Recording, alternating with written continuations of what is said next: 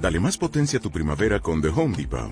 Obtén una potencia similar a la de la gasolina para podar, recortar y soplar con el sistema OnePlus de 18 voltios de Ryobi desde solo 89 dólares. Potencia para podar un tercio de un acre con una carga. Potencia para recortar el césped que dura hasta dos horas. Y fuerza de soplado de 110 millas por hora. Todo con una batería intercambiable. Llévate el sistema inalámbrico OnePlus de 18 voltios de Ryobi. Solo en The Home Depot. Haces más. Logras más. El Señor esté con vosotros. Y con tu espíritu. Lectura del Santo Evangelio según San Mateo. Gloria a ti, Señor.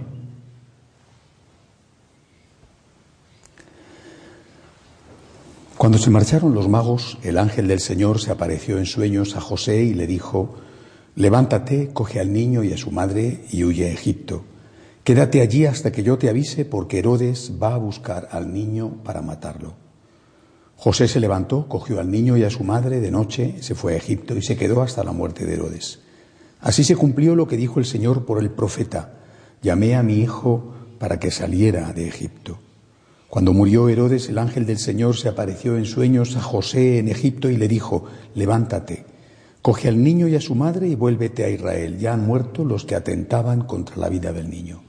Se levantó, cogió al niño y a su madre y volvió a Israel.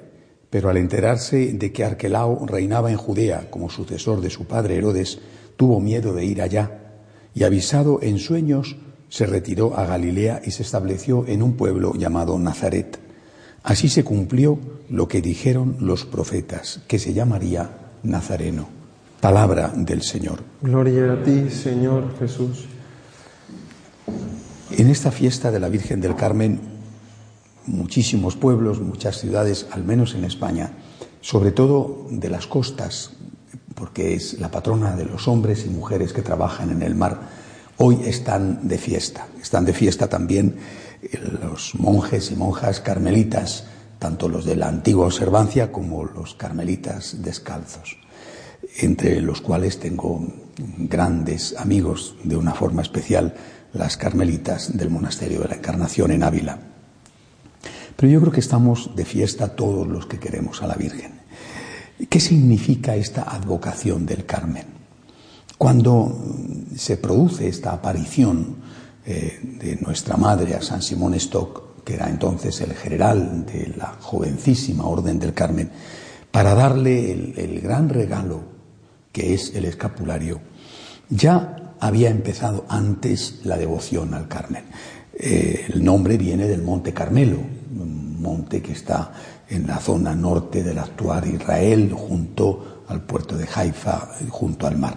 Allí se había retirado el profeta Elías para hacer penitencia, para llevar una vida de, de retiro y oración, y cuando los cruzados lograron conquistar de los musulmanes la Tierra Santa, algunos de ellos un poco decepcionados por cómo había ocurrido todo y hartos de sangre, se retiraron al Monte Carmelo a hacer penitencia.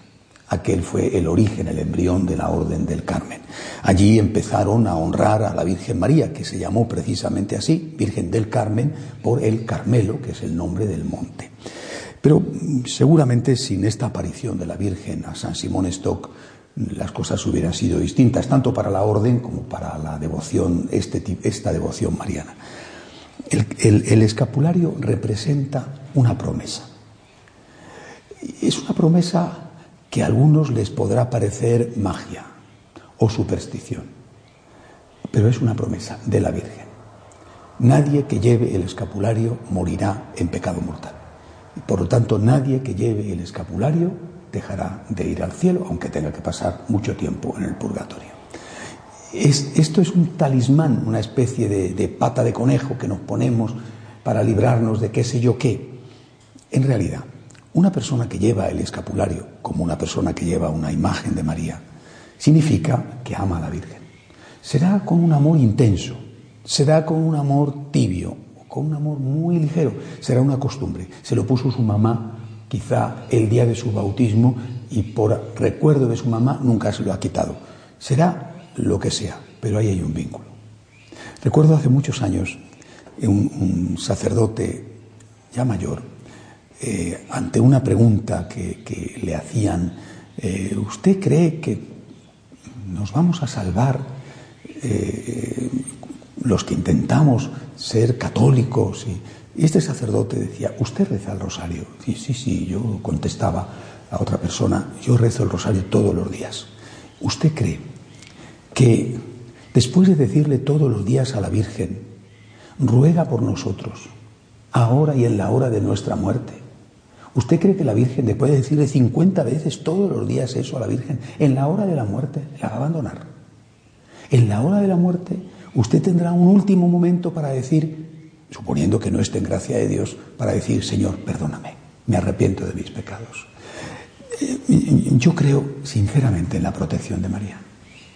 Eh, si no fuera por eso, sería muy difícil para mí eh, haber puesto en marcha una institución en la Iglesia con todas las dificultades que ello supone. Creo en la protección de María. Y creo que va más allá, infinitamente más allá de nuestros méritos. María no nos protege porque seamos buenos. María nos protege porque es nuestra madre. Cuando era un, joven, un jovencito, todavía estaba en el colegio, el, padre, el sacerdote que, era nuestro director espiritual, recuerdo que un día me regaló una estampa. Era una estampa de la Inmaculada, una estampa bonita de, la época. Y aquella frase mm, que ponía la estampa no la he olvidado y desde entonces me produjo una gran confianza. Madre, no te merezco, pero te necesito. Nosotros no acudimos a la Virgen porque merecemos a la Virgen. No acudimos a la Virgen a decirle, eh, vengo aquí a pedirte ayuda para el otro. Yo no la necesito. Acudimos a la Virgen que es refugio de pecadores, que es consuelo de afligidos, que es auxilio de cristianos. A decirle, Madre, te necesito. No te merezco, pero te necesito. También acudimos, lógicamente, a pedir por los demás, no solamente por nosotros, naturalmente, pero también por nosotros. Esta es nuestra confianza. Por eso he querido leer este fragmento del Evangelio dentro de las lecturas que son del común de la Santísima Virgen, que es el momento en el que la Virgen huye a Egipto. Momento de incertidumbre, de miedo, salir a escape, huir en medio de la noche, sin saber si habría una patrulla en el camino, si al llegar a la frontera los podrían detener. ¿Qué podría ocurrir? Por supuesto, a ella, a su esposo, a su niño, la Virgen es experta en malos momentos y por eso, porque nos entiende, porque nos conoce, es nuestra madre, porque sabe lo que es sufrir, porque es de verdad uno de los nuestros, está dispuesta siempre a ayudarnos. Así que hoy, Día de la Virgen del Carmen, le pedimos que también con nosotros sea, sea amable y cariñosa y que nos proteja, que extienda su manto de madre y que nos cuide, que nos llene de su ternura, de su protección. Y también hoy le decimos, Madre, sé que no te merezco, pero te necesito. Le encomendamos a la Virgen nuestras súplicas, nos ponemos de pie. Por la Santa Iglesia de Dios, por el Santo Padre, roguemos al Señor. Te rogamos, óyenos. Por la paz, pedimos al Señor para que termine la persecución contra los cristianos. Roguemos al Señor. Te rogamos, óyenos. Por los enfermos, por los que no tienen trabajo, por las familias rotas, roguemos al Señor. Te rogamos, óyenos. Por todos aquellos que intentan amar a María, parecerse a María, especialmente aquellos que la veneran con la advocación del Carmen, roguemos al Señor. Te rogamos, óyenos. Acoge Dios Todopoderoso las súplicas de tu pueblo que confía en tu amor. Te lo pedimos por Jesucristo nuestro Señor. Amén.